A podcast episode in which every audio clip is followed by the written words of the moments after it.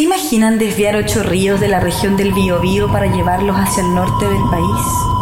¿Se lo logran imaginar? Chile nunca ha sido muy sensible a temas medioambientales y teniendo tanto no ha sabido proteger ni conservar sus tesoros naturales. Hemos desaprovechado tantas sabidurías que han pasado. Vivimos una mega sequía.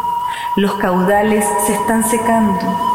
Vivimos en un modelo extractivista que desde la dictadura permite la comercialización de las aguas. Así hoy, en este modelo neoliberal, a las explotaciones mineras, el sueldo de Chile, se han ido sumando la extracción de nuevos recursos explotando y estresando las cuencas hídricas. Una carretera hídrica. Pero esto no es un problema de más agua.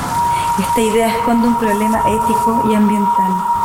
La corporación Reguemos Chile, presidida por el empresario Juan Sutil, ha impulsado este proyecto pretendiendo construir un canal de regadío con cinco tramos para extraer agua, desde el río Queuco, donde viven varias comunidades pehuenches, en la región del Biobío y llevarla a la región de Atacama. Recordemos lo sucedido antes con estas mismas comunidades. Recordemos su fuerte lucha, reprimida con brutalidad por el Estado de Chile y por la central hidroeléctrica Ralco. Hoy sabemos las consecuencias que esa hidroeléctrica ha tenido para esas comunidades. Estas son sequía y pérdida de calidad de sus aguas, y las familias que fueron trasladadas de sus territorios hoy viven en situación de extrema pobreza, porque a donde los trasladaron no hay agua. La sabiduría originaria es la gran reserva de dignidad, conocimiento y virtud. Esta habla de que el agua no solo es dadora de vida, sino es vida en sí. Tiene esencia, por tanto es energía. Siendo así, no puede existir sola. Tiene que ser en simbiosis con otros elementos, constituyendo la biodiversidad. Vemos como siempre a una élite desconectada, que no dialoga, que no escucha, ambiciosa y que deshumaniza tras sus intereses. Los hemos escuchado hablar en los medios de un excedente de agua, y eso no es más que ignorancia, porque esa excedencia cumple funciones ecosistémicas. Este megaproyecto se sustenta en caudales erróneamente llamados sobrantes, que se perderían en el mar. Esas aguas son necesariamente para funciones ecológicas en ecosistemas fluviales y zonas costeras.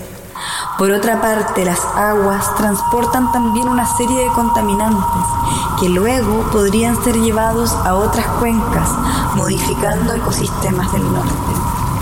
Científicos y académicos se oponen al proyecto, mientras las comunidades pehuenches enfrentan el remate del río Reinaco, que está incluido dentro del primer tramo de la carretera. Sabemos que solo es posible concebir estos megaproyectos en el marco de un modelo como el nuestro, que administra las aguas que ha privatizado en sus derechos, reservas, accesos y usos, y que a pesar de décadas de discusiones no se ha logrado cambiar. Sabemos que la privatización es el problema del agua. Por lo mismo, no es posible seguir pensando con una lógica de mercado se requiere de forma urgente sumar a la naturaleza, que es la parte ignorada en esta ecuación. Porque ¿para quiénes finalmente es el agua de esta carretera?